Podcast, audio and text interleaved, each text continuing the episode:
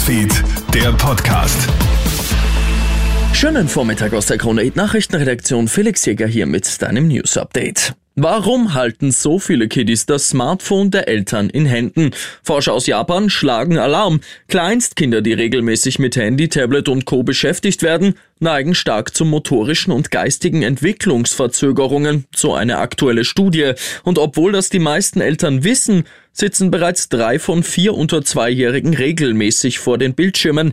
Das ist verheerend. Es braucht hier konsequente Regeln, sagt Digital Detox-Expertin Monika Schmiederer. Die ersten drei Jahre gar keine Bildschirmzeit und danach wirklich ganz langsam zu beginnen mit 15 Minuten, maximal 20 Minuten am Tag und das nicht jeden Tag. Natürlich gibt es da auch Reibereien. Natürlich gibt es da auch mal Geschreie, dass er mehr schauen will. Und da sind wir natürlich gefordert, als Eltern standhaft zu bleiben, so gut wir können. Nicht nur die Hitze ist derzeit extrem, in Wien und Umgebung sind es auch die Ozonwerte. An gleich mehreren Messstellen sind die Grenzwerte gestern überschritten worden. Das Reizgas kann zu gesundheitlichen Schäden etwa auch in der Lunge führen.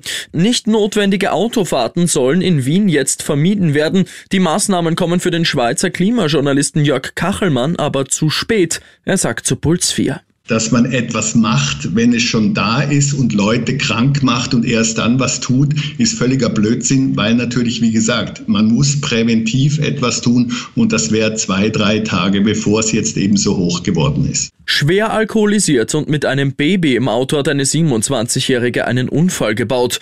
In Bad Gleichenberg in der Steiermark prallt die junge Frau mit ihrem Auto in eine rückwärts fahrende Baumaschine.